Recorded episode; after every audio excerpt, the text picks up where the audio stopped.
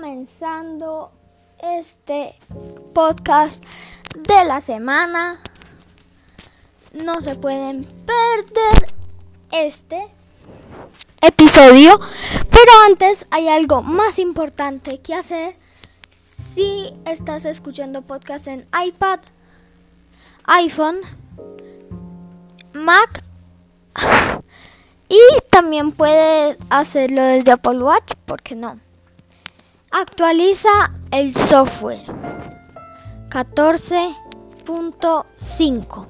Y ahora sí, empezando este podcast con el Apple TV.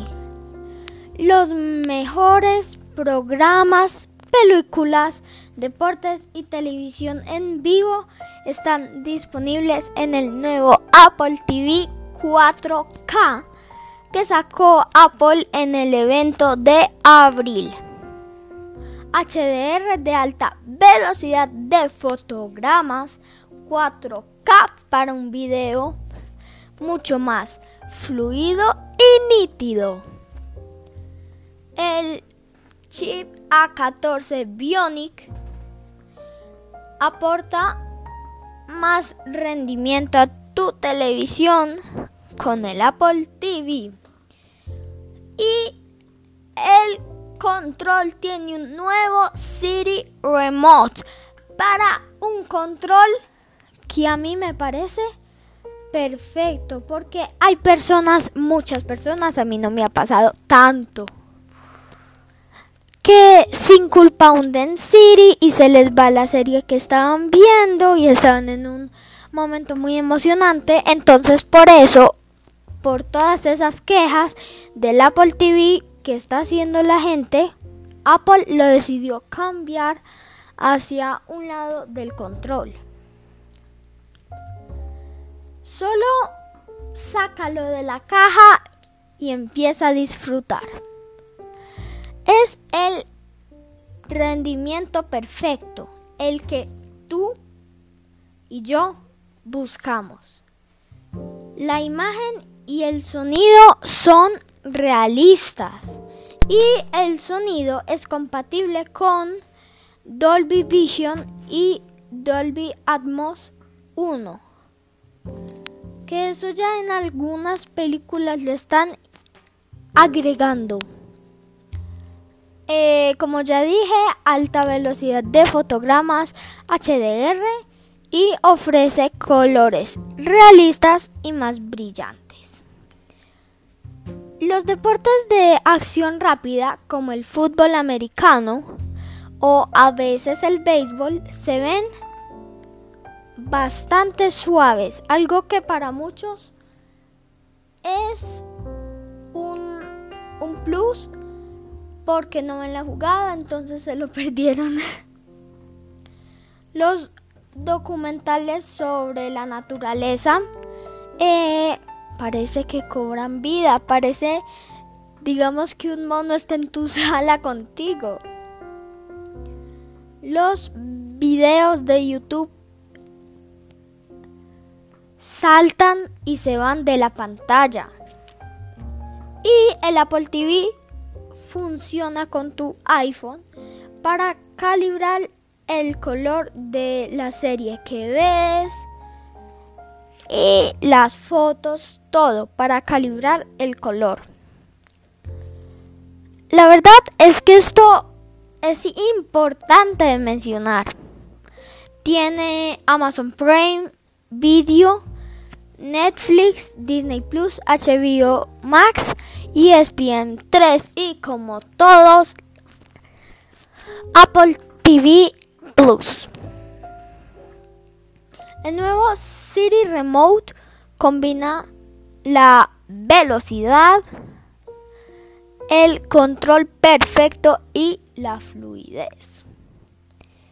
Aprovecha Apple Arcade, Apple Fitness Plus, Apple Music en las bocinas de tu Apple TV y algo que me sorprendió mucho que yo realmente no esperaba, te permite conectar tus AirPods.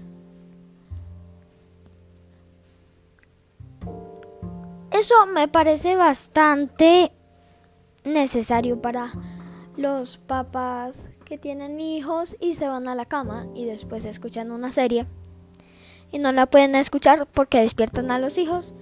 Este ya no es problema en el nuevo Apple TV. Sonríe porque tus fotos están en el televisor. Ahora con la nueva iMac. 24 pulgadas 4.5K, pantalla Liquid Retina, chip M1 de Apple con 8 núcleos, hasta 16 GB de memoria unificada, cámara FaceTime HD, teclado con Touch ID, también viene versión sin Touch ID hasta 2 terabytes de almacenamiento. 1.299 dólares el menor almacenamiento. 1.499 dólares modelo SSD de 256 gigabytes y el y 1.699 dólares modelo SSD de 512 gigabytes. Colores azul, verde, rosa, rosa, porque rosado yo pienso que es más fuerte. Plata, amarillo, naranja y morado. Yo la verdad compraría el verde clarito, algo que si no, no me gustó para nada. Es ese marco sin la sin el sticker de Apple. Entonces no entiendo por qué lo pusieron si no está el sticker de Apple. Si, está si estuviera el sticker de Apple fuera más lógico. Pero bueno, igual está perfecto para mí. en la caja trae el iMac, el teclado con Touch ID, Magic Mouse, adaptador de corriente 143W, cable de alimentación y cable USB-C a Lightning. Y por último, la mejor noticia. El chip M2 está en camino según está en camino según Niken. Los sucesores del chip M1, el chip M2, están camino.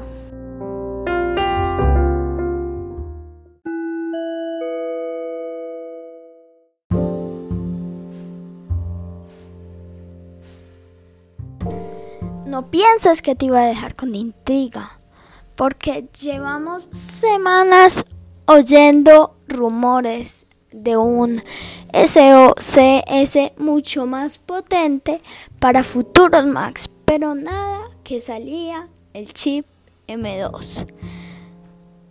Yo sinceramente lo espero en la WWDC, que lo anuncien al menos que es un tema del que también les tengo que hablar.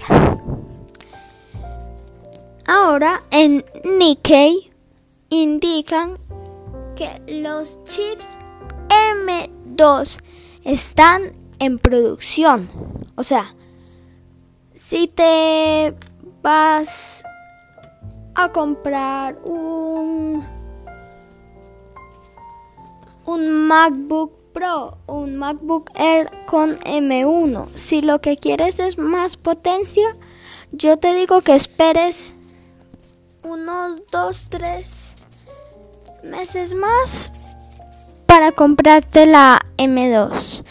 Si lo que quieres es algo económico, no te pierdas y compra el M1.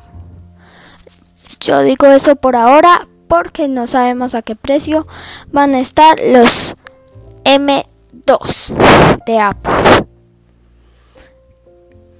según Nikkei, están disponibles en julio de este año, ya casi, ya casi. Planean la aparición de nuevos Max Pro. La verdad que a mí me gusta más el, la versión, la generación de Pro. Yo sinceramente me compraría mejor un iPad con M1 si es que no van a sacar con M2. A mí me gusta más trabajar, estudiar, investigar en iPad que en computador. Pero sigamos. Los chips están van a estar fabricados. Me estoy emocionando. Van a estar fabricados con TSMC, aprovechando sus nuevos fotolitográficos merojados de 5 nanómetros, o sea, más pequeño que qué. Este nuevo desarrollador será un SoC System on a Chip completo en el que se integra CPU y GPU que no nos puede faltar. Esperen próximo podcast para el próximo martes, para este jueves o para la próxima semana. Bueno, chao, espero que lo hayan disfrutado. Sigan esperando para el próximo podcast. Los voy a dejar un poco con la intriga. Espero que lo hayan disfrutado y como siempre, conmigo Luciana Álvarez. Y para terminar este chip, lo estaremos hablando más con más información en episodios siguientes. Y antes de que se acabe este podcast, les digo que pongan un comentario y una calificación. Chao.